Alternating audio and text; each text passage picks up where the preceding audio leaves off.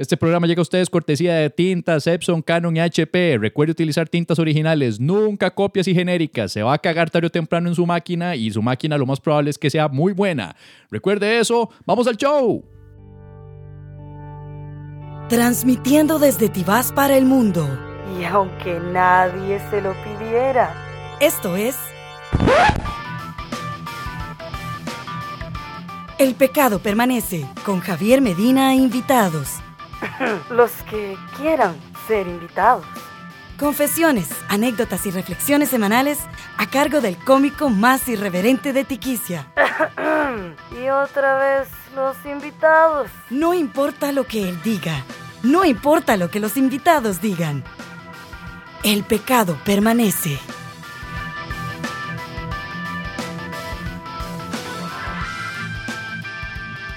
Yo creo que ya es hora de ir parando lo de Costa Pobre. ¿No les parece que es hora de irlo superando, damas y caballeros? Sí, eso creo yo. Sí, vamos a hablar acerca del partido de Costa Rica-Uruguay. Créame, yo soy uno de los que está también contentísimo por esa victoria. Rajá, espectacular, inapelable. Costa Rica jugó de una manera lindísima, simple, disciplinada, ordenada y se cayó ante un Uruguay que, pues sí, reconocible. Pero ¿saben qué? También se cayó horrible España contra Holanda. No hay razón por la cual hacer leña del árbol caído. Ya perdieron, fueron humillados, se los está llevando puta. Dejémoslo ahí. Sí, yo sé que alguien por ahí dijo Costa Pobre, pero eso de Costa Pobre lo dijeron unos dos, tres periodistas arrogantes uruguayos. No lo dijo todo el pueblo de Uruguay, no lo dijo Mujica como comunicado nacional en cadena nacional de televisión. Así que superemos esa vara, ya está, ya ocurrió, ya se ganó y ahora viene un partido importante contra Italia, damas y caballeros. No hay razón de por qué estar en exceso eufóricos haciendo el despiche que se armó. Recordemos que tenemos hermanos uruguayos en nuestro país que tienen años viviendo acá, muchos incluso se han casado con costarricenses y aquí están con su propia familia, así que recordemos hacer eso, no es un juego, es un campeonato mundial de fútbol, no es una guerra mundial. No estamos defendiendo el honor contra otro país que agarró y violó a todas nuestras mujeres mientras nosotros mirábamos chupándonos el dedo y llorando. Así que relajémonos, es un juego. Recordemos que tenemos amigos y hermanos uruguayos ya viviendo en nuestro país. Eso de Costa Pobre, sí, estuvo mal. Sí, recibieron su merecido, sí. Una lección de humildad, sí. Pero ¿saben qué? Hay que seguirse manteniendo humildes. Si, usted, si seguimos poniéndonos todos arrogantes, como más de un huevón escuché por ahí diciendo que deseaba tener un amigo uruguayo para cagársele. ¿Saben qué? Entonces no tenemos nada que criticarles cuando los, cuando los estemos criticando la arrogancia. Estamos cometiendo el mismo error. calmémonos un poquito. ¿Qué es eso de estar escribiendo grafitis e insultando a la, a la embajada de Uruguay aquí en Costa Rica? Calmémonos, gente, calmémonos, no seamos palurdos. Recordemos, el fútbol es una fiesta, el fútbol es muy, muy bello, pero hay una maquinaria de mercadeo, de productos y demás mierdas que se encargan de hacerlo ver como una cuestión de vida o muerte. Créanme, así como perdió Uruguay, podría perder Costa Rica en cualquier momento, así como perdió también España, que es un pedazo de equipo y de repente se desarmó y pues, Holanda les metió todos esos pepinos de golpe. Recordemos que esas cosas ocurren. Las cosas del fútbol a veces se gana por mala suerte, por infortunio, por desconcentración, tantas cosas. Ya se ganó, viene otro partido, relajémonos, pero sobre todo superemos lo de Costa Pobre por la gran puta, que ya son varios días y hay más de un huevón que sigue buscando pleito y pichazo solo por eso. Ah, y otra cosa, aparte de que muchos parece que salen del closet chauvinista, nacionalista, patriotero, hay unos que salen del closet misógino aparentemente, según estoy viendo.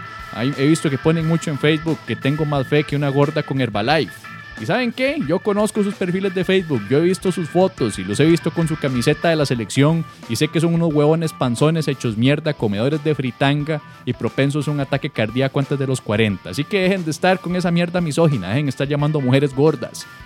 Y, otra, y estaba para Luis Guillermo Solís. El Facebook oficial de la presidencia no se utiliza para decir que andabas con la hija viendo Malefic y luego preguntándole a la gente qué le pareció. Eso se ve mal, hombre. No ocupas eso. Sos un buen tipo. Se nota que sos inteligente. No ocupas ese tipo de populismo. Ese tipo de populismo se los creo a Laura Chinchilla, no a usted. Así que no lo haga más, don Luis Guillermo, se lo ruego. Y ahora que hablamos de Laura Chinchilla, aparentemente Laura Chinchilla ya se hartó de estar en el anonimato porque siguió hablando. La entrevistaron en un noticiario colombiano da la casualidad que pues como tiene mucho que hacer está en Brasil y está viendo a la selección por ahí, le preguntaron cuál era el éxito de la selección y se atribuyó el hecho que durante su administración se contrató a Pinto. Sí, ya tiene otro logro más, la trocha, jejeje, los viajes en avioneta, el intento de peaje cortesía de Pedro Castro y ahora la contratación de Pinto. Dice Dice la señora Chinchilla en un video que anda circulando por redes sociales de que la razón por la cual la selección ha tenido tanto éxito es porque Pinto es colombiano y entre ticos y colombianos nos llevamos bien, nos entendemos. Y sí, creo que tiene razón porque después de cuatro años de guerra fallida contra el narcotráfico, sea algo que se ha demostrado es que algunos colombianos y algunos ticos en específico pues se entienden muy bien, sobre todo para evadir a la policía. ¿Verdad? Entre otras noticias, ya los belfies y los selfies ya no están de moda, ahora es el underpoop. Así que ya saben, muchachas, empiecen a sacarse fotos por debajo de la teta mientras se les sale la blusa. Esa es la nueva moda. Recordemos que acá se trata de seguir modas, no importa qué tan estúpida y qué tan slutty sea. Tenemos ya la segunda parte de mi de tres, la segunda parte de tres partes con mi conversación con Raúl Cabrera, creador, humorista nacional, comediante stand-up humorista y también guionista, camarógrafo, editor y actor de su propia serie online La Vuelta. Recuerden que La Vuelta está en Facebook como facebook.com La Vuelta CR, así como su canal de YouTube La Vuelta CR, por si quieren tirarse todos los episodios de la primera temporada y los que ya están saliendo de la segunda temporada. Y hablando de sitios web, yo también tengo mi sitio en YouTube, el cual es Javier Medina TV. Próximamente se vienen unas sorpresitas. Yo sé que estoy atrasándome, pero créanme, va a valer la pena. Está también javiermedina.net y por supuesto el perfil del podcast El Pecado Permanece que está en iTunes. Si se meten al iTunes Store y ponen El Pecado Permanece, pues ¡pum! Ahí les aparezco yo. Próximamente les voy a estar avisando de las aplicaciones del show ya disponibles para teléfono Android y iPhone. Se me ha vuelto mi Chinese Democracy por los atrasos, pero les prometo que va a salir en algún momento. Otra novedad, ya está el grupo de El Pecado Permanece en Facebook. La dirección es facebook.com slash groups slash El Pecado Permanece podcast. Si ustedes ponen en Facebook en, el, en, el, en la casilla de buscar, solamente poniendo El Pecado Permanece podcast, van a encontrar rápidamente el, el sitio. Es un grupo de membresía, ustedes pueden pedir entrar al grupo. ¿Por qué les digo de una vez? Porque va a haber varias rifas. Próximamente vamos a estar rifando ciertos artículos entre los miembros del grupo. Ustedes saben, para agradecerles la fidelidad o como decía George Carlin, is our way to say thank you.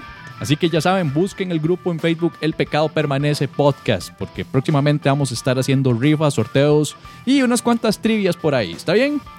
Último comercial este domingo 21, aprovechando que estamos con los partidos y se está gastando tanta plata en guaro, camisetas y demás cosas, ¿saben qué? Nada cuesta agarrar una platica y utilizarla para un buen fin. Este domingo 21, en el Yellow Submarine, el mismo sitio donde me presenté hace como tres semanas, en el centro comercial Los Colegios, a las 6 de la tarde, va a ser temprano, habrá un show a beneficio de la creación de una zona de recreación, un parque, un playground, como le quieran decir, para niños en el Cacao de Alajuela, que es una de las zonas más marginadas del país. Vamos a estarnos presentando Billy Porras, Fernando Fercho y sus servidores. Eso va a ser en el Yellow Submarine a las 6 pm tempranito, justo después del partido. La entrada tendrá un valor simbólico de 5 mil colones. Como se dijo, la entrada va a ir dirigida íntegramente a la creación, a la construcción de esta zona de recreación para niños en el Cacao de Alajuela. Esto es este domingo. Nada cuesta. Está gastando plata con guaro comida y un poco de varas, pues ¿sabe qué? Puede ir a tirarse un muy buen show, cortesía de Don Billy, Don Fercho y mi persona, comerse unos cuantos pinchitos ahí en el Yellow Submarine y de paso contribuir con una muy buena causa. Así que ya saben, esto es este domingo 21 de junio. Finalmente, un placer y un honor haber conocido a, en vida al señor don Alberto Cañas Escalante. Escritor, periodista, profesor académico, político, diputado, prócer de la patria, pero es uno de los últimos grandes pilares de este país y uno de los que construyó el país que en este momento todos disfrutamos y conocemos. Don Alberto Cañas pasa sus restos, falleció este pasado eh, sábado a los 94 años de edad. Es una pena, siempre es una pena. Ya él sabía que a su edad cualquier cosa puede ocurrir y la muerte puede llegar en cualquier momento. Él escribió Vieta, así que él sabía lo que era juguetear con la muerte. Eh, pues sí, es una. Duele, duele porque uno ya se hace la idea de que ahí va a estar siempre, ¿verdad? Cuando uno ve a un tipo tan entero, alguien tan fuerte, tan gritón, tan malcriado, tan eh, enjachador, tan. Pues ahí, uno esperaría que esté siempre, pero bueno, como dicen por ahí, para estar muertos solo falta estar vivos y el propio Alberto lo había dicho que lo único que le faltaba era morirse. Así que, bueno, pasa sus restos, don Alberto, un placer, un honor. Muchas gracias por todo el servicio que usted le dio a nuestro país. Y a seguir adelante. ¿Saben qué es otra cosa interesante don Alberto? Don Alberto nunca le tenía miedo a las confrontaciones y defendía capa y espada la libertad de expresión. Así que, que no se nos vaya esa maña. Seamos confrontativos, sepamos decir las balas de frente y sepamos, sobre todo, expresarnos. Expresarnos de una manera constructiva, pero expresarnos. No seamos hipócritas, hablemos fuerte, hablemos claro cuando sea necesario. Digamos las cosas que no nos parecen. Mucha gente le va a desagradar, pero ¿saben qué? En esta vida nadie es un billete de 20 mil colones para caer bien. Así que, sigamos el ejemplo de don Alberto, porque si no hubiera sido por tipos como él que llevan la contraria y dicen no estoy de acuerdo, esta cosa se puede hacer de esta otra manera, no tendríamos el país que tenemos ahora, que por cierto es muy lindo. Nada más, relajémonos un poco cuando nos dicen costa pobre, más, no es para tanto. Ya pasó. Los dejo con la intervención mía y de Raúl Cabrera, en esta vez conversando de ciertas cosas, los pormenores y las broncas que lleva a ser un realizador independiente en Costa Rica, los problemas para conseguir patrocinadores y unas cuantas anécdotas de la creación de la serie online La Vuelta. De hoy en 8, la próximo, el próximo episodio va a ser finalmente lo que les prometí, que es sobre fútbol. Vamos a estar hablando unas cuantas cosillas acerca de la historia del fútbol de Costa Rica. Va a estar interesante. Si ustedes tienen un amigo futbolero, dígale que se escuche es el próximo episodio, que va a ser ya el número 12. Este episodio es el número 11. Recuerden, hay otros 10 episodios por ahí, así que si quieren repasar, se pueden meter al archivo de javiermedina.net slash el pecado permanece y escuchar todos los episodios. Pueden descargarlos, pueden meterlos en su dispositivo MP3, verlos desde la computadora, verlos, escucharlos desde la computadora y correr la voz. Si les gusta, si les parece que es un buen, eh, buen producto, pues corran la voz, díganle a otros. Que de eso se trata el podcast. De eso se trata un podcast, de correr la voz y de comunicarnos por este medio. Así que ya saben, va Raúl, muchísimas gracias y recuerden, domingo 21 de junio, Yellow Submarine, 6 pm, show a beneficio de la gente del cacao de Alajuela. Así que ya lo saben y los veo ahí.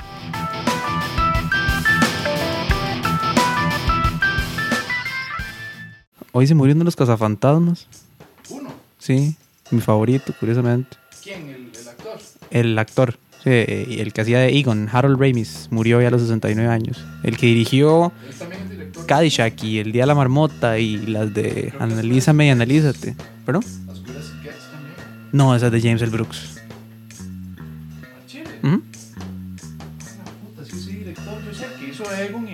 Ajá. fue el director de la película. Correcto, él eh, murió ya a los 69 años. Dios lo tenga en la gloria. Qué feo, man, qué, qué triste. Sí, o sea, eso, eso. Voy a- sonar como súper egoísta, pero una de las razones que más me jodió es que eso quiere decir que nos olvidamos de los Cazafantasmas 3 para el resto de la vida, pues ya no podemos traer a los cuatro originales de vuelta. Tenían planeado hacerlo, ¿no? Desde hace años están con el guion y se, se rumora que va a estar Ben Stiller involucrado y que va a estar un montón de gente no involucrada. Ah, sí, pero no es lo mismo, man. Es como, es, no, es que no, no se No, puede, no, no, se puede, man. Es como hacer, no sé, eh, The Blues Brothers, por ejemplo, cuando yo vi que hicieron esta nueva versión de los Blues Brothers, yo Ajá. dije, man, no está bien. Yo sé que están poniendo a Jim Belushi. Sí, no, no, a John, fue, a John Goodman en vez de, de, de a John Belushi. O sea, no, no cambiaron a John Belushi por Jim Belushi, cambiaron a John Belushi por John Goodman. ¿No pusieron a, a Jim Belushi? No. Eso Por dicho. Hubiera sido... sí, no te cae bien Jim. Es que, no sé, digamos, yo siempre, no, me, me parece la, la, la, la versión como mala del hermano. Porque John Belushi, John, John Belushi tenía una vara. Es el primer cómico que para mí tenía una de las habilidades de nada más hablar mierda, ni siquiera decir nada a través de un sketch de Saturday Night Live y era gracioso. El man nada más podía hacer "Ah, cheeseburger, cheeseburger, cheeseburger, cheeseburger", y ya. Y el man era gracioso. Cheeseburger, cheeseburger, cheeseburger, cheeseburger. Ese sketch era de mis favoritos, que salen esos tres más jovencísimos. Sale Bill Murray, Dan Aykroyd y John Sí, Belushi súper es joven. de este, la, la primera temporada de... de Sí. Saturday- primeras tres temporadas de Saturday, Night Live son, son, son épicas. Sí. Eh, er- eran programas en vivo Ujú. Eh, con gente con cero experiencia en televisión, cero. Que, que es más, les decían que eran los que no eran para not tele. Ready for prime time. Sí, y, que- y- y- y la gran mayoría era experiencia haciendo stand-up en bares. La gente del National Lampoons, que lo que hacían era sketches en, también en teatrillos. Y, Correcto. y de repente este mal Lorne Michaels dice, para la mierda, voy a llevarlos a tele. Y revivió. En esas algo- épocas había una cosa que ahora tristemente ya no hay. Por eso es que hay que recurrir a otros medios de, de redes de- de- alternos de internet. Ujú.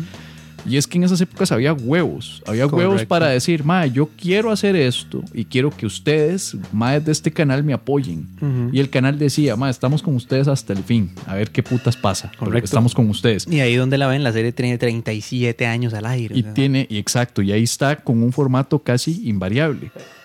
Por eso estamos como estamos, para mí. La consigna aquí siempre es tratar al público como estúpido. Tratan al público como estúpido y sacrifican contenido con tal de tener los números que quieren tener. Correcto.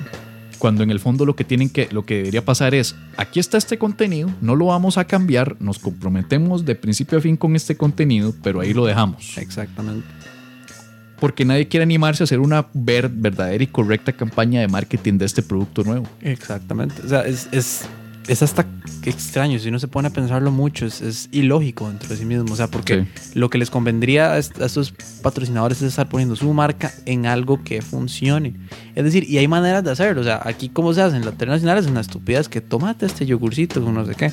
Más, si usted ve, hasta fucking Breaking Bad tenía posicionamiento de productos, pero lo, lo hacía tan brillantemente. Breaking Bad, una serie sobre producción de metanfetamina, sobre un mae que se vuelve malo y que mata gente con escenas fuertes de desmembramiento.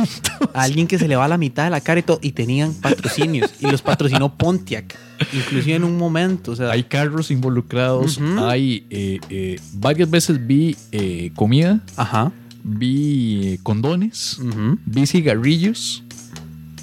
Eh, hay una escena que incluso sale Dennis.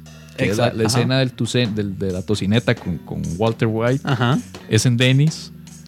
Eh, eh, hay un montón de productos anunciándose, ¿no? Charlie Sheen, Sí. un, un cocainómano borracho, problemático, agresor de mujeres, sale con una caja de condones así, pero exponiendo la cara al puro frente para que todo el mundo vea qué usa el mae para coger.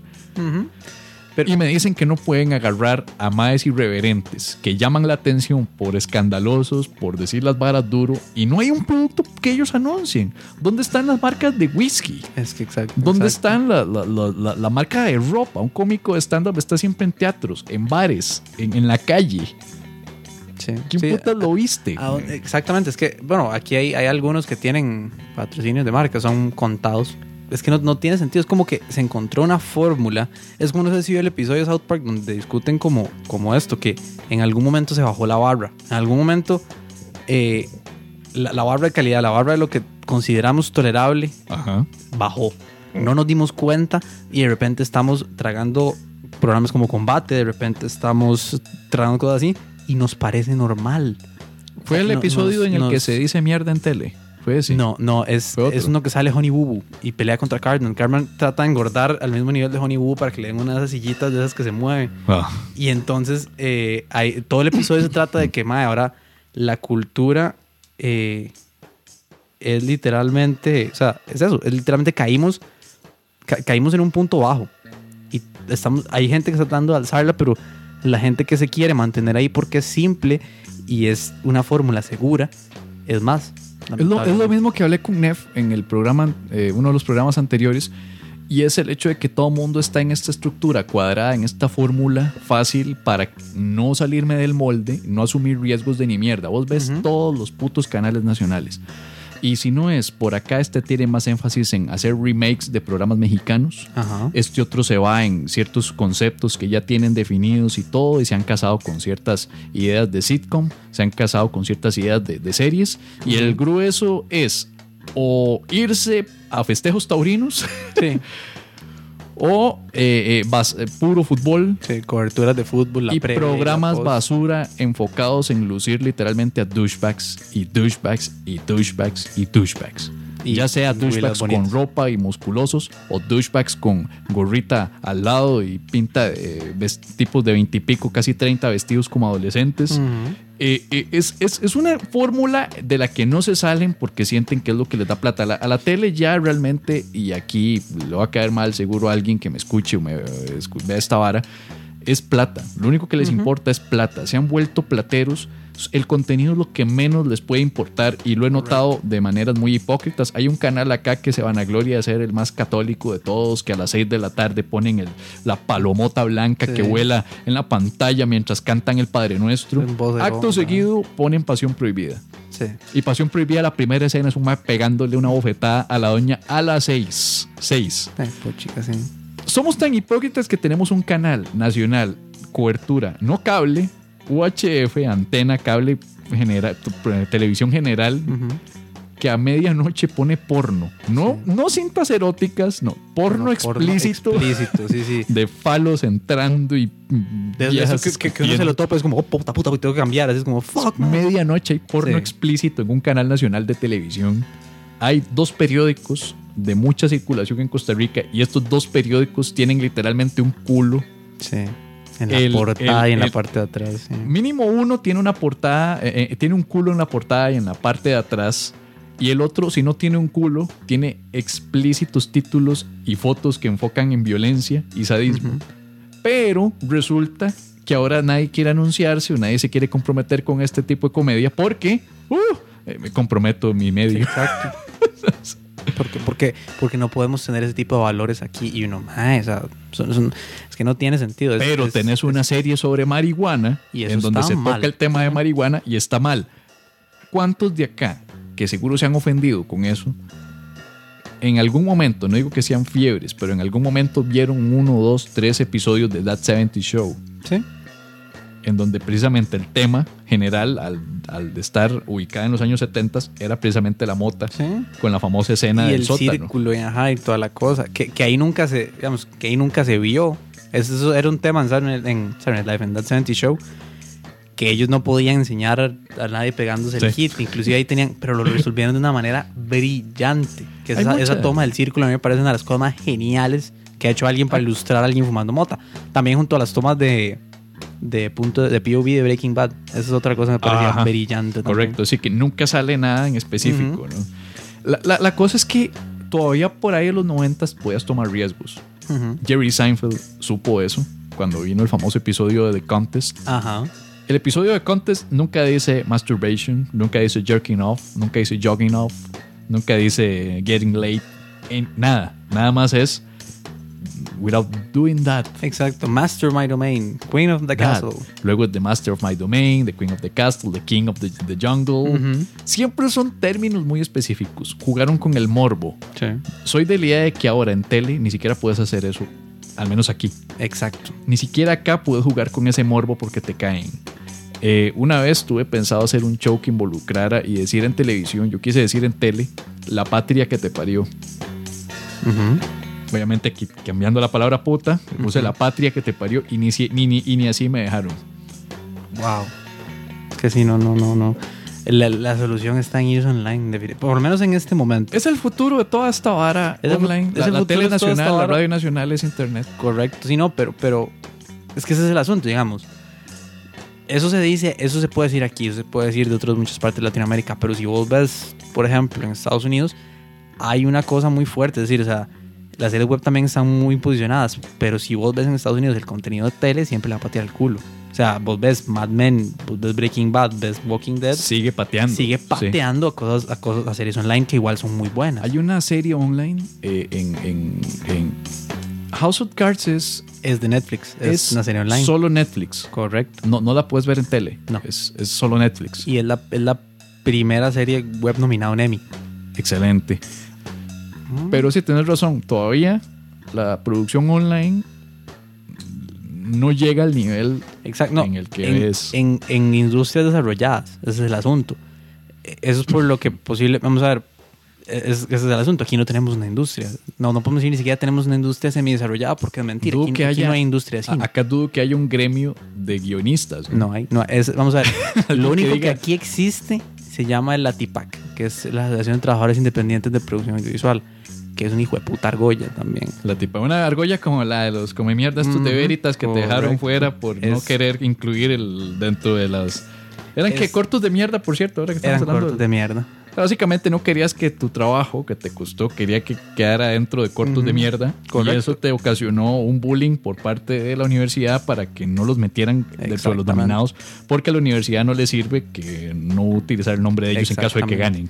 Que incluso mi aunque lo estaba poniendo por separado, mi maldito corto de ese año dice Universidad Veritas presenta una película de Rol Cabrera. O sea, igual lo primero que dice es Universidad Veritas. Sí, Era, fue, mere- fue, mer- fue meramente camote. es una cuestión de ego también. Pero es que esa es otra cosa del, del problema aquí con la producción audiovisual. Existen, o sea, existe esta cosa de la TIPAC, que es una argolla entre muy pocos. Y aquí existen sectores de producción muy, valga la redundancia, sectorizados. Mm. Que la comuna por un lado, que productores de oxígeno por otro, que este otro por otro, que el- la gente del viaje, que la gente de la vuelta, que la gente... No tenemos en este momento una cultura de decir salen cosas y podemos establecer una red de cooperación. No, salen Mm. diferentes producciones y todas se tienen que volar entre ellas todas, soy mejor que la otra, la otra es una mierda, todo es una serruchera de piso y una puñalada por la espalda, eso no tiene que ser así, eso es- Promesitas y, y promesitas en vivo y en directo. En vivo y en directo son abracitos, me encanta lo que estás haciendo, me encanta tu trabajo. exactamente. Nosotros, por ejemplo, o sea, nosotros quisimos cambiar un poco eso y cuando nosotros estábamos saliendo, estaba ya en las últimas etapas de, de, de lanzamiento del viaje, Ujú. que también es de hecho, del viaje nosotros conocemos a, a José Pablo García, que es el director, Ujú. y el creador, que también es estudiante de la Veritas, él también es el... es amigo nuestro. De hecho, vamos a hacer un episodio crossover en la segunda temporada entre, entre el viaje y la vuelta. Va a estar muy interesante eso. Eh, o, era, o, o no sé, digamos, habría que pensar como un crossover de la vuelta con Teleclub, una cosa así. O, Sí, algo más. eh, O con así Inés Sánchez de la vuelta haciendo vuelta, ¿no? Así con nosotros y con sus mil años. Pero el. el al ¿Quién punto sabe? al Tal que iba- vez, tal vez pueda. Es, es- es imagina? una señora apuntada. De fijo, si se salió en la, salió en la media docena, no va a salir en la vuelta. o sea. Pero nosotros quisimos cambiar un poco eso y hemos estado con la mejor disposición, como con tratando de, de, entablar relaciones, que eso es lo que hay que hacer aquí. Si queremos establecer una industria, tenemos que ser una mayoría de gente trabajando en algo. No pueden haber grupos así, porque lo único que vamos a lograr es tener trabajos muy, muy aparte. O sea, que cada cierto tiempo alguien pulseándola mucho, pudo sacar una película, Ujú. sacar un par de capítulos de una serie, pudo sacar un corto. Pero así no vamos a crear industria. Lo que necesitamos es estrenos. madre. En México se estrenan ciento y pico películas de ellos al año. En Argentina también. Aquí tuvimos como dos el año pasado. No hay excusa porque se han sacado pocas películas, pero las pocas que se han hecho han demostrado, uno, pueden ser taquilleras si se hace un buen brete. El regreso. El regreso es el ejemplo. de- El regreso no es una señora película. Dudo que Hernán diga que es su obra maestra. Más O sea, es una película. Eh, Es una película. Buena película. No, y es una película que a diferencia de muchos otros sitios de acá, yo puedo ir a pasarla en, en Dinamarca, en Suecia, en... y todo el mundo la puede ver. y la, y la podemos poner contra cualquier otra película porque tiene inicio, tiene final, tiene desarrollo de personajes, tiene una trama, Correcto. tiene Ajá. algo. La mayoría de cintas de aquí son experimentos narrativos de alguien que hizo una idea de un personaje, de un corto, se le quedó medio gas y después dijo, ma, voy a hacerle un largo. Y, y no me digan que no hay plata ahí. La plata fue un ex- eh, la película fue un éxito de taquilla. Claro. Perfectamente le pudieron haber metido más productos. Así sutilmente de patrocinio, sin que esa vara se vuelva la, la- la puta pensión, porque Ajá. se- que, que la pensión se vuelve ya algo molesto. Ya Sí, algo completamente... he visto gente que ve la pensión para contabilizar la cantidad de mensajes pseudo subliminales de, de comerciales. Pero el punto está en que sí hay negocio. Claro. Sí hay, sí hay, eh, eh, Sí, no, y más, el... sí, sí hay, sí hay plata. Sí. sí se puede hacer negocio. Acá tenemos internet para comercializar. Dos cortos en los que yo participé fueron a parar a Guatemala para un festival Mm, Ícaro, centroamericano de cine, el, el Ícaro. Así que no me digan que no hay exposición si no hay ganas. Hay empresa privada que puede dar más plata. Esa empresa privada que juega de que está ayudando mucho por donar eh, 10 millones que de hecho pudieron haber pagado si pagaran sus impuestos al día Sí, en la Teletón, pero se sienten muy buenos porque esos 10 millones que evadieron en, en impuestos Se durante todo el año al- los donan a fin de de- año en el hospital y son unos santos, ¿verdad? Porque Sí. ya lograron toda la, la publicidad. Eh, eh, esa misma plata que utilizan para anunciarse en un puto partido de fútbol nacional, en, en- mientras hay barras golpeando y violando y matando civiles Y asaltando gente en medio y asaltando gente. Esa misma plata con la que anuncias tu cervecita en unos festejos de Palmares, en donde hay un poco de viejas eh, Sí. eh, siendo casi que cogidas inconscientemente por otros más que están a punto de vomitarse en Palmares, porque eso pasa. pero de repente, no, no, yo no me voy a anunciar con esta serie porque anuncia, eh, fomentan el consumo de marihuana. Yo no quiero que mi marca esté asociada con el consumo de mota. Es una de las hipocresías más grandes que hay. Correcto, porque lo socialmente aceptado y lo socialmente no aceptado. ya. Es decir, era que destruirse en palmares mientras te coges a una desconocida. Eso es más aceptado que fumarse un puro y salir mm, a comprarle a Y no hacer ya- nada. Porque cuando fumas mota te quedas sin hacer nada. Exacto, quedas- o, o lo más te quedas escribiendo, te quedas viendo una película, o te quedas, o sea, no, no. Oh, voy a usar la cabeza, voy a pensar. Wow, no, eso es una afrenta para la sociedad, hombre. Eso es una irrespeto a los buenos valores. Sí, exactamente. Es increíble porque el, el- series como Will and Grace, que la temática principalmente es gay, Y es, y es, y, y es Sobre fuer- ser fu- y gay. fuertemente, o sea, gays, porque hasta las todas las tramas tratan sobre algo gay, en realidad no hay, no hay. Sí, pero en el fondo realmente si te das cuenta no, no, no es tan propiamente gay porque se refiere una vez más a la relación. De hecho, si vos ves varios episodios, el, el grueso de la vara es la típica relación hombre-mujer, amistad hombre-mujer, sin que haya sexo de por medio. Correcto.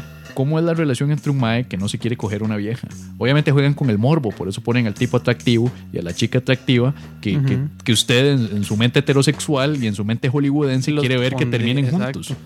Hay- gente que incluso escuchaba cuando eh, leía comentarios de que ojalá el mae deje de ser gay y terminen juntos. Hay gente que esperaba que ese iba a ser el final de la, de la serie porque están tan metidos con esa puta imagen ¿Se hollywoodense. imagina el broncón que eso habría sido si, si, si esa Se serie toda hubiera la terminado comunidad gay. así? No hubiéramos tenido Glee. Correcto. no, y- no, y habría sido, o sea, no, no, ma- o sea, habría sido una postura súper gacha por postura parte de los creadores, digamos. Sí, claro, los como- creadores como- lo hubieran cagado, ¿no? Claro, o sea, no, es interesante ponerse a pensar. Es como, es como que hubieran dejado Breaking Bad con Walter White yendo a prisión. Sí, Nadie quiere eso, ¿no? La gente quiere ver realmente a este hombre caer como los grandes. exacto. ¿no? Fue, fue lo que pasó con la última Indiana Jones. A nadie le interesa ver Indiana Jones viejo, hecho mierda y diciendo chistes de que es un abuelo durante dos horas. Dos horas haciendo chistes de su edad. Fue, Sí, fue sí. patético. el- usted quiere ver Indiana Jones peleando con los nazis y, peleando con el Tata y peleando con los del templo. del- O era Rambo, película. ¿no? Exacto, exacto, exacto. La, la diferencia es que al menos Indiana Jones detalló el hecho de que estaba viejo.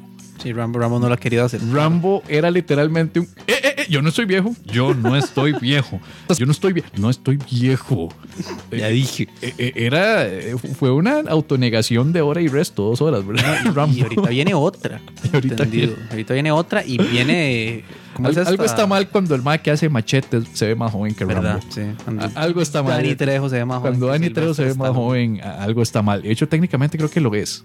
Sí, yo no creo que- sé. Es que yo creo que Dani, Dani Trejo puede andar por ahí los cincuenta y tantos años. Sylvester Stallone tiene 66, 67.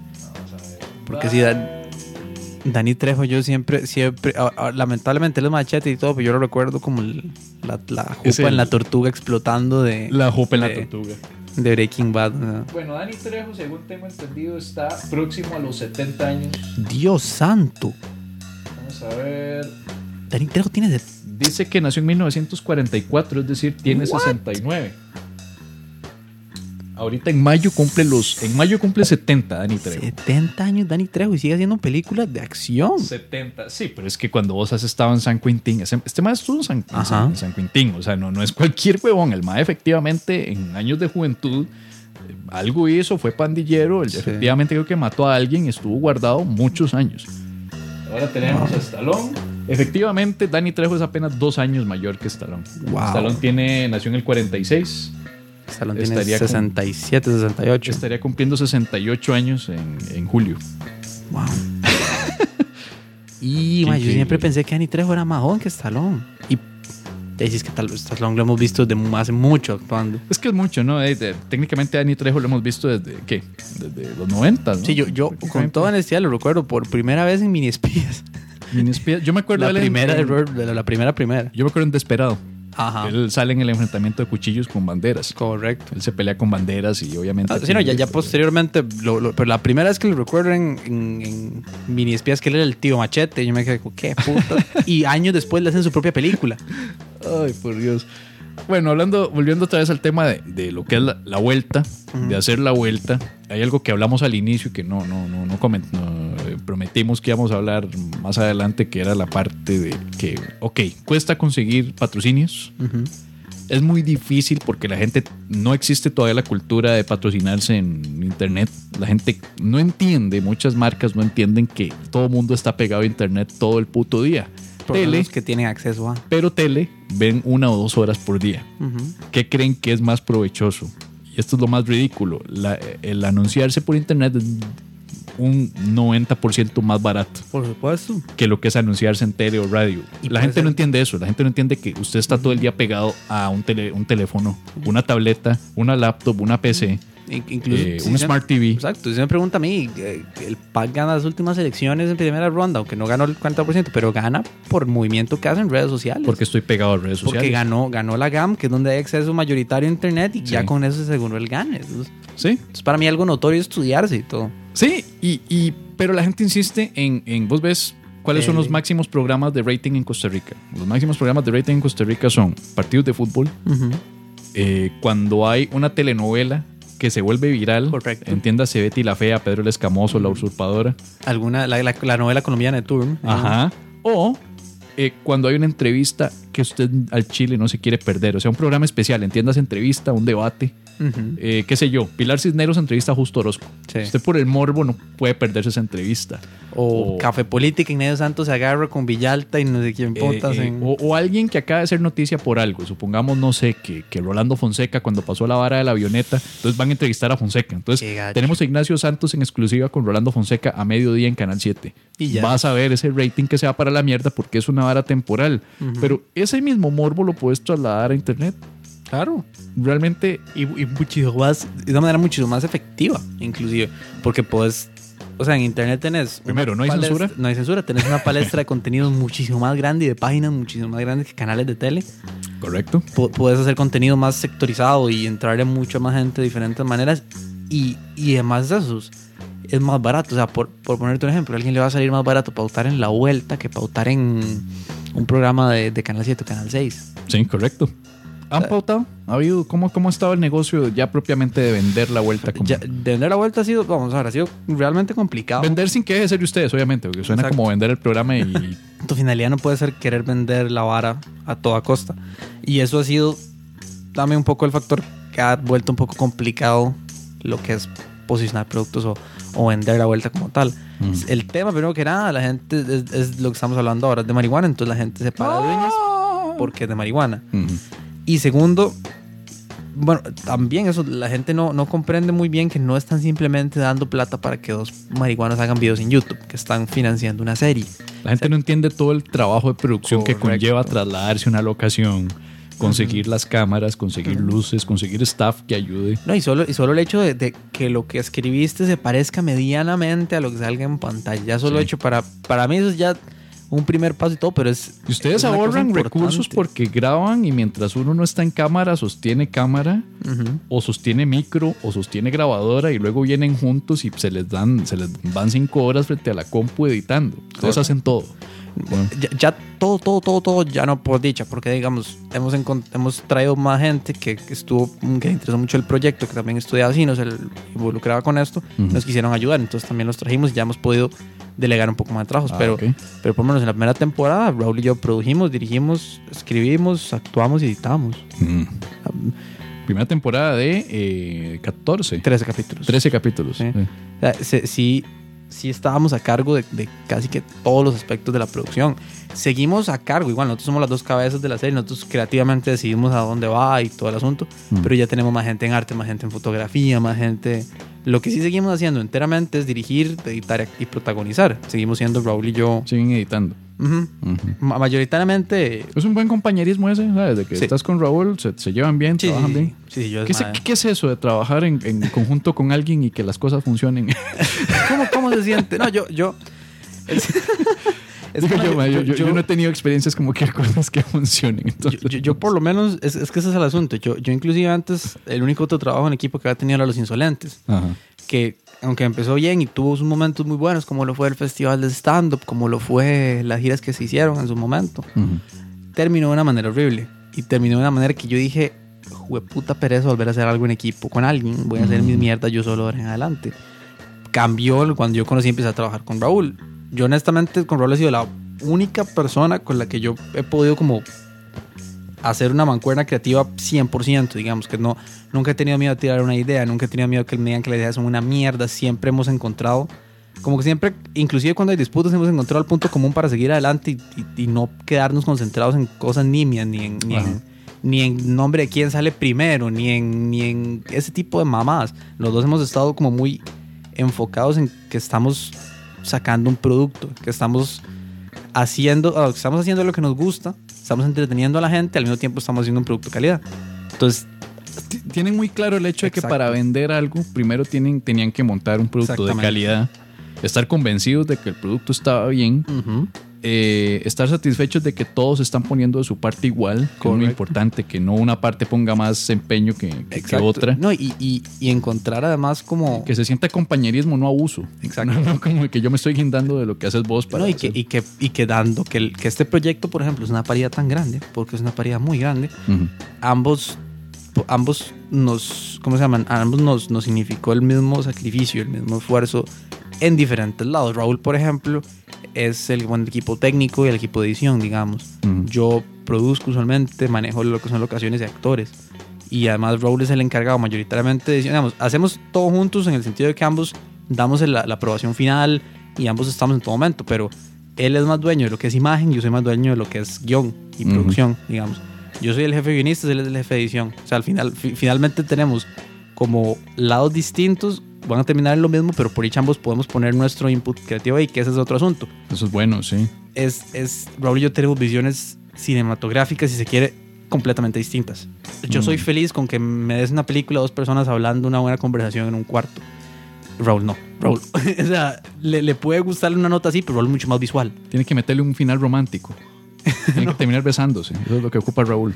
El otro. El, no, el otro, lo, lo- lo- tal vez lo que necesita más es un poco más de dinamismo visual, tal vez salir del cuarto, ver otras cosas. O sea, yo, yo, te- yo estoy muchísimo más enfocado. A mí me gusta mucho diálogo, me gusta mucho chistes. Eso viene un poquito más del background mío de stand-up.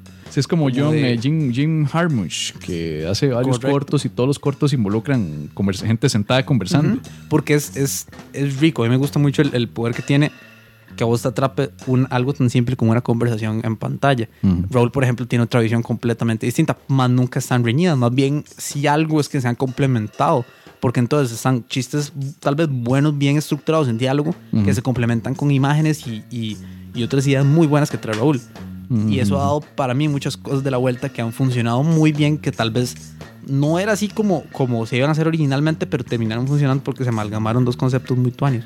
Sí, sí, sí. No, es que también es bueno tener ese nivel de, de diferencias conciliables que pueden servir para enriquecer el, el- el producto. A veces es muy importante que tengan el, el- mismo concepto, aunque la visión sea distinta. y- o sea, si la meta es la misma, es tuanis, porque que piensen distinto uno y otro porque enriquece el producto. ¿no? Si pensaran igual, nadie está pensando como Walter, Walter Lippmann. Walter Lippmann. Creo que Walter Lippmann es el que dijo que cuando todos piensan igual, nadie está pensando. Correcto. Sí, pero es muy importante que todo mundo brete igual.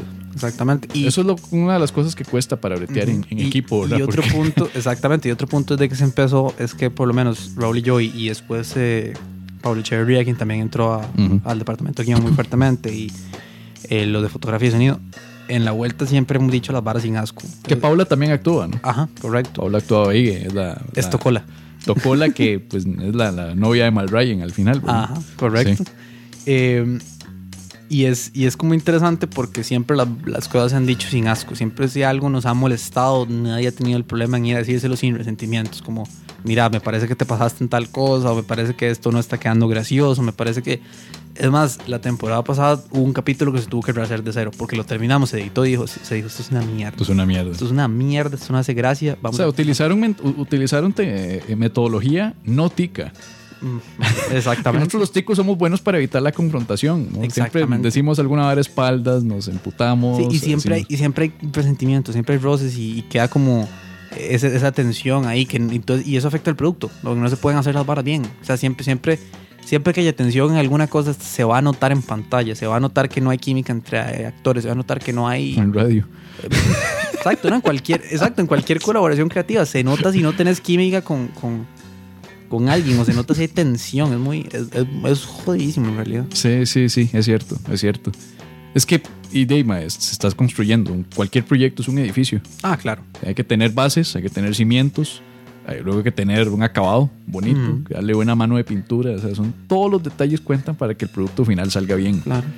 Ahora, la bronca es que tenés el producto final bien y es hora de, me- de meter al mercado valores, tener la choza lista. Ahora hay que vender esa choza para ver quién la habita, quién, quién la alquila. Y ahí es donde está difícil la cosa. Ustedes no tenían experiencia eh, comercializando el producto. Ya lo tienen, ya tienen la serie, ya tienen los episodios, ya empezaron a filmar todo Tuanis. ¿Qué viene después? Después de la vuelta. Sí. O sea, después de la vuelta, ¿qué hacen para que la vuelta se posicione? Tiene vistas en YouTube, suben la cantidad de suscripciones, tienen el Google Partnership, ¿no? Todas las facilidades que da Google y YouTube para, para poder vender y potenciar. Eh, vienen los anunciantes, o la carencia de ellos. Una bronca con uno en específico que ofreció Correcto. una plata ahí por mandarse. Sí, eso ¿no? fue, eso fue todo un speech. Esto fue reciente, esto fue que diciembre, noviembre. Diciembre. Eh, no, si te soy honesto, el despiche, o sea, se despichó, eh, se originó en diciembre, a final de diciembre, y se despichó el 20, 21 de enero. O no, el, perdón, 15 y 16. O sea, que fue, fue una, una parida a corto plazo. Esa- exacto. Y, y el, y, el, y como el golpe, digamos, fue hace un mes, por así decirlo. Lo, lo, lo feo que pasó fue hace un mes. Sí. Que en, en síntesis fue una, una empresa llamada tomemane.com. Tome mae, yo Tome conozco mae. esos tipos, tienen un puto contenido de puras preguntas y es encuestitas y, Correcto. y les gustan las mujeres tierrosas. No, mae, no me gustan que se oyen a la mierda. Eso es. Exactamente. Está en Facebook. Tome, ¿no? tome Mae correcto a ser. Ustedes tienen página web también. Eh, solo tiene página Facebook ahorita. Solo Facebook. Creo, creo que todavía no ha habilitado la web. Ya. Hasta ¿Por yo qué? tengo página web. No. Y ellos no Puta, Eso le llamas empresa. No, y tienen. Bueno. Lo, lo, lo impresionante es Mae se va, va a entrar aquí, yo creo, como un, una venta de electrónico, de aparatos electrónicos a, a buenos precios. ¿No entendió? El asunto es que ellos querían posicionarse y estaban buscando dónde pautar. Ajá. Tanto de banners, publicidad normales y toda la cosa, como series y producciones. Entonces, ellos vieron la vuelta y originalmente eh, nos llamaron a una reunión diciendo tenemos interés en patrocinar su, su segunda temporada. Raúl y yo estábamos de, o sea, impresionados, más bien estábamos un toque aprensivos porque al principio sonaba muy bonito para ser cierto. Llegamos, tuvimos unas reuniones donde nos pintaron un panorama aún más bonito. O sea, que nos dijeron que nos daban el financiamiento completo para la segunda temporada. Eso fue como, como Que- un flashback a- al Raúl Cabrera del 2010 hablando con productores de stand-up. Correcto. Yo decía, wow, esto es. Ya, ya aquí la pegamos. Ya, ya ok, ya no financiaron la serie. Nos olvidamos de, de pagar esto nosotros. Y ahora vamos a. Y pues no, bueno, se, habl- se dijeron unas cosas al principio. Se en- establecieron unos términos al principio, los cuales después no se respetaron. Y se trató de jugar sucio. La empresa trató de jugar ¿Qué muy tipo sucio. de juego sucio? Digamos, ¿se puede? ¿Se puede hablar de juego Sí, sucio? sí, sí, sí, sí. Vamos a ver. el- Estábamos lidiando con un loco, si queríamos verlo así. El, el, Hay muchos. el, el el show business. la, la, la cabeza, Locas. la cabeza, y locas también. la, la cabeza de esta, de esta empresa Simplemente. es, es un es un gringo que está loco, con todo, con todo el respeto que no le tengo. Ujú. eh, es un gringo que está loco y que, que él mismo se está cagando en su propia empresa. Entonces, Sí, hay, hay que aclarar que hay, hay gringos que, que, que son muy buena gente. que está en buen. Por ejemplo, buenos el, el que empresarios. hace el gringo en la vuelta, Matthew, es una muy buena Ajá, persona. Pero eh, también hay, y aquí pues dudo que hay, alguien quiera debatirnos esto, hay gringos locos. Ah, sí, y gringos hijo de Y puta. hay gringos hijos de puta, ¿no? así Y como este- hay ticos hijos de puta, Exacto. pero hay gringos hijos de puta Hay gringos, que están... hay gringos hijos de puta locos que este mal cumple los dos requisitos. Y bueno, el, el, el hombre, el hombre nos, nos, nos trajo a bordo de este proyecto porque tras nos, nos quería unir a mí, a Raúl, al equipo de Tome Mae, al equipo de video de Tome Mae. Los querían meter a... Quería a- tra- trabajar en la empresa, digamos, a, hacer el departamento de video de Tome Mae, al mismo tiempo que estaban financiando la serie. Ajá. Eh, Raúl y yo inclusive trabajamos ahí una semana durante este año. Uh. Del 2014. Fuimos personas asalariadas y con contrato y toda la cosa durante una semana. y en esto, este señor, que es el- la, la jupa de esta empresa, fue el que nos ofreció todo el financiamiento. Él fue el que se interesó en la, en la serie, que nos dijo directamente en la primera reunión, yo les iba a copiar esta cosa. Yo les iba a robar esta idea, pero después dije, no, tengo la plata para traerme a los dos creadores de la serie, financiárselas yo. Entonces nosotros dijimos, perfecto, O que dicha que no nos vas a robar la idea. Vamos a ver. Cabrón. este mae llegó literalmente a decirles, Vieras que yo les iba a robar esta idea de ustedes que parieron solos y que produjeron solos ar- aruñando en. YouTube. Y que está registrada hasta la Y mierda. que está registrada porque soy tan idiota que creo que estoy lidiando con un par de pelotudos que no registraron esta vara en, en- en- en- en registro de propiedad. Entonces, tras de que llega a amenazarlos, intimidarlos con el hecho de que les iba a robar esta vara, pero le dio una- un desplante de piedad y misericordia a Y último de momento, Conciencia entonces ahora resulta que los quiere contratar integrar. porque les cayó bien. O sea, Exactamente. los quiere llevar al equipo. Sí. Y nosotros en ese momento dijimos, wow, la honestidad de este tipo está, pero a través del techo, qué impresionante. Esto es genial, mae, qué bueno. Bien, bien, go USA.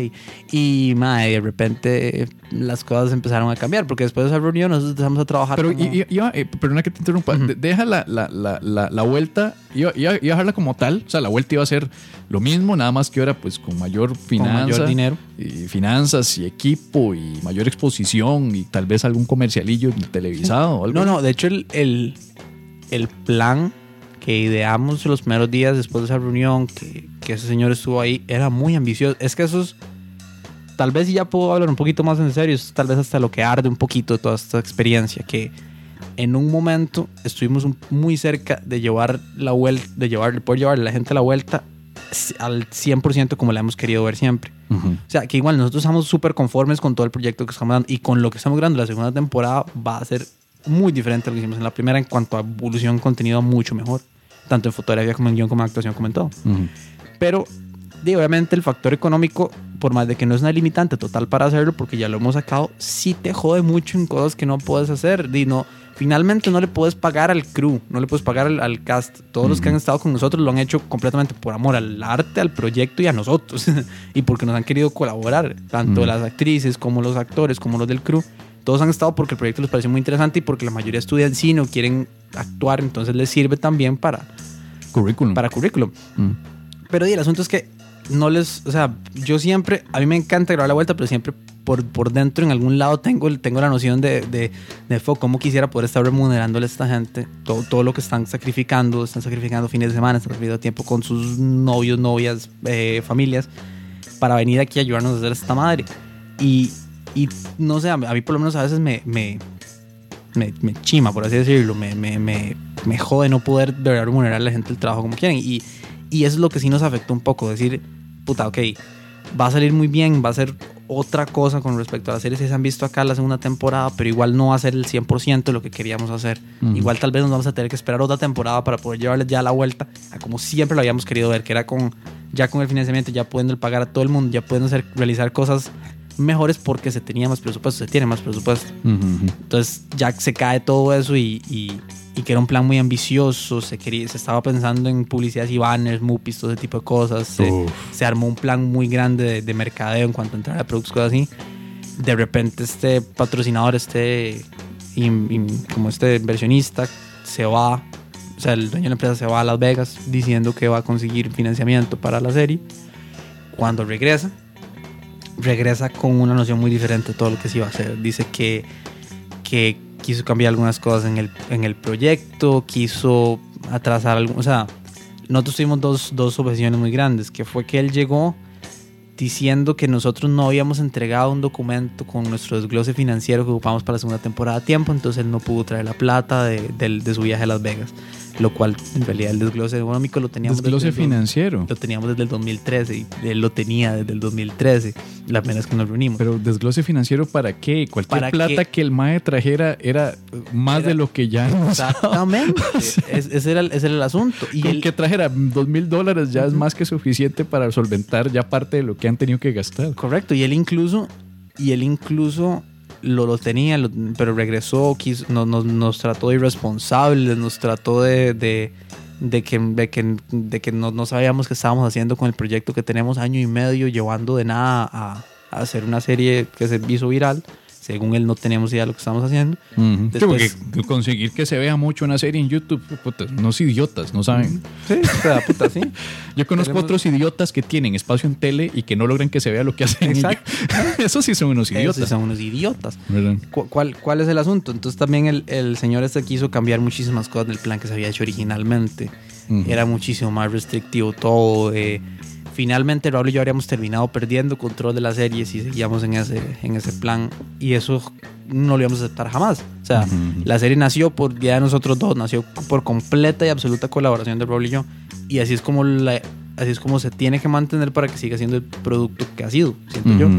Y con todo este deal que se tenía con esta empresa, que después cambió así drásticamente con lo que iba a seguir siendo, iba a ser imposible. Iba a ser completamente imposible. Iba a ser una estupidez. ¿Qué iban a hacer? ¿Cambios de, de personajes? ¿Cambios de guion? Ya no podían meter el tema de la marihuana ahí. Vamos a ver, el, Iban a meter a una actriz principal y ustedes iban a pasar a ser secundarios.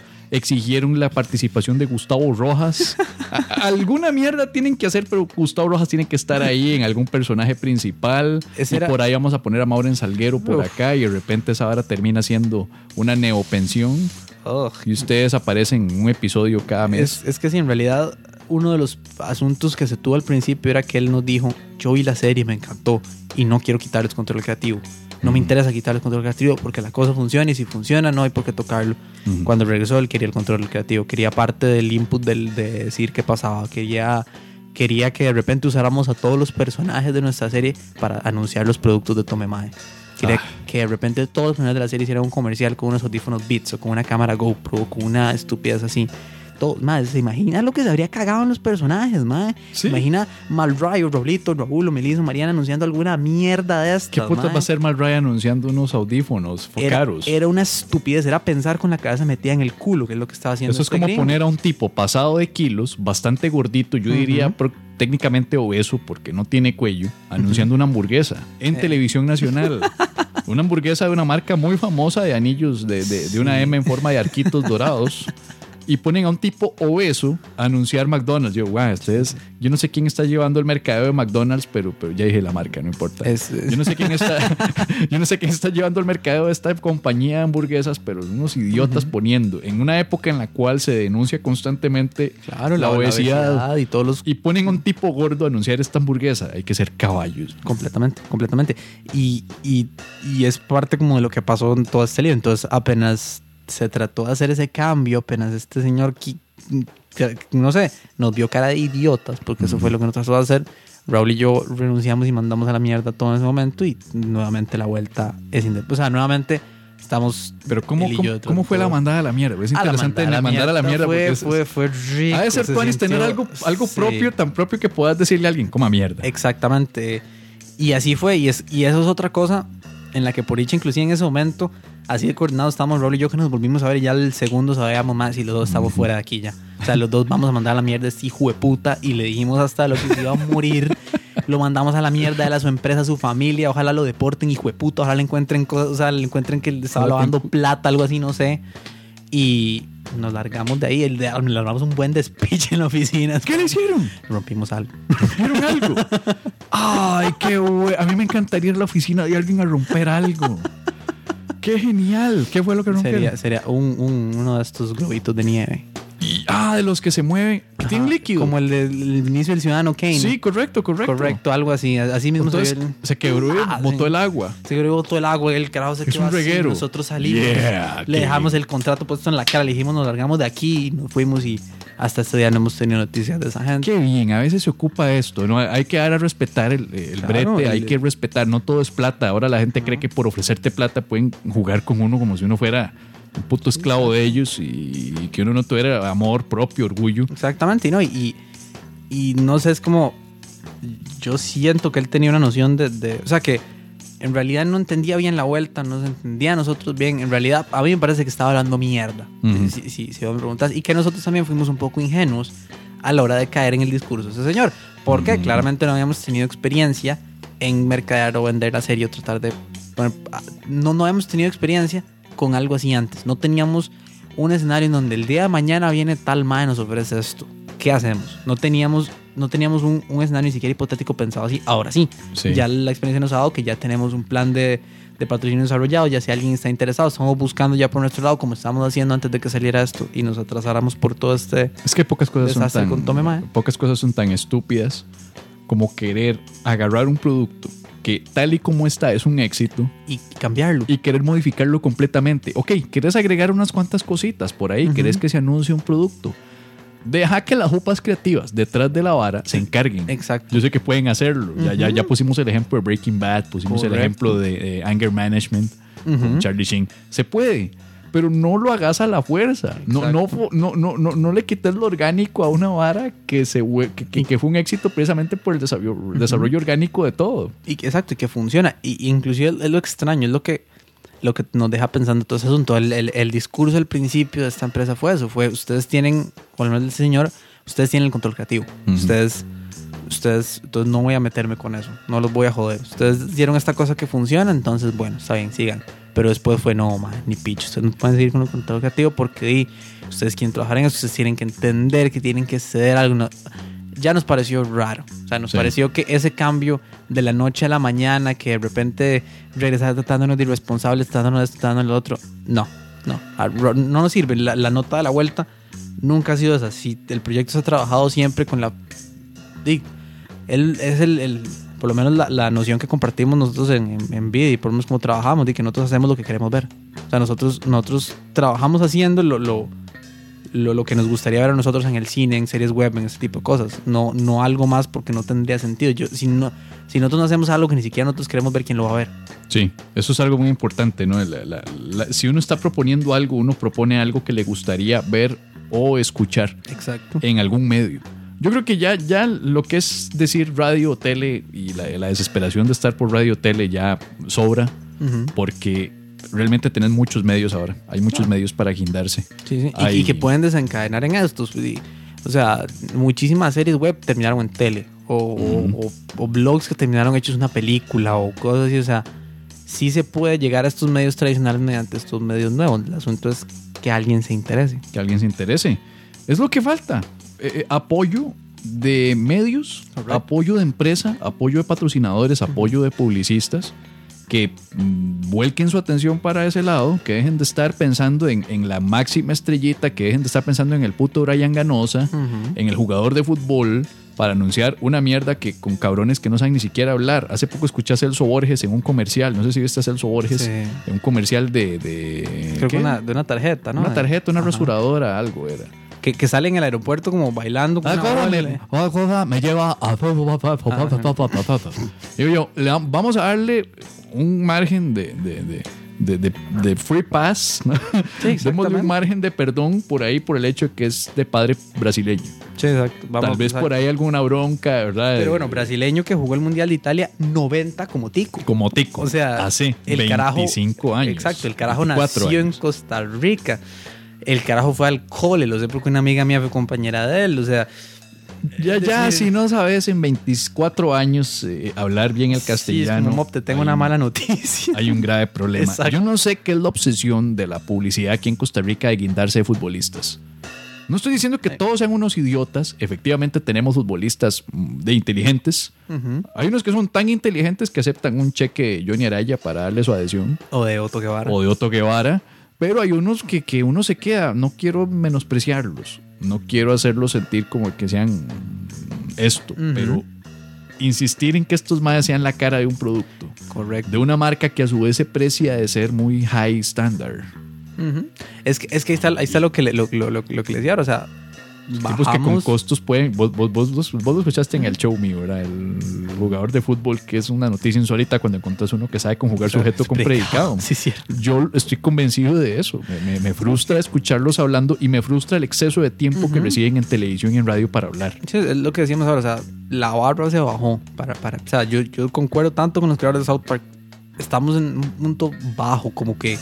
Las producciones nacionales están no bajas. sé, es- Me encantó es- cuando Leonardo Perucci, una de las últimas grandes eminencias de la tele nacional, un tipo que, que- que se le nota ese amor a la televisión, Sí. un señor chileno que vino de esta generación de chilenos eh, tristemente pues exiliados en Ujú. épocas de Pinochet y que vinieron a aportar tanto a la- al teatro, televisión nacional como bueno, Lucho Barahona. Correcto. eh, eh, Leonardo Perucci, ¿no? que son eminencias que desde Chile vinieron a aportar montones. Luego Nelson Hoffman, que también vino a aportar en, en lo que es música, radio y luego en televisión. Y ver a, a Leonardo Perucci a raíz de la noticia de este imbécil de Linares y su, y su, y su idea de bromita eh, eh, en el hospital Calderón, en el San Juan de Dios. Ujú. y ver cómo lo primero que, el primer comentario, creo que en la página de crhoy.com, fue de, de Leonardo Perucci diciendo porquería de programas nacionales. porquería de producciones, dijo que habló en específico, creo que habló de porquería de productores. Y, lo dijo muy específico, ¿no? Y un mae cagándose en el canal en el que trabajó el grueso de toda su carrera. Sí, es que, ¿no? es, que es, es, es, que no. y que si vos tenés un Leonardo Perucci molesto y asqueado con la tele nacional, Algo eh, anda yo mal. creo que yo creo que es una opinión que vale la pena Claro. escuchar y mucho y respetar, ¿no? No, y es que, y es que póngase a pensar, o sea, la gente aquí sigue, sigue Friends, sigue Seinfeld, sigue Breaking Bad, sigue... bla. ¿Hace cuánto usted no ve que se sigue así un contenido tico? Que todo el mundo esté pegado al tele los jueves en la noche, los viernes en la noche por ver algo de Tele, aquí. fútbol. Fútbol, lo más. Hace 15 años, el barrio. Hace 10, la pensión durante es increíble, en fútbol vos ves una lista eterna de, de gente anunciándose. Bancos estatales.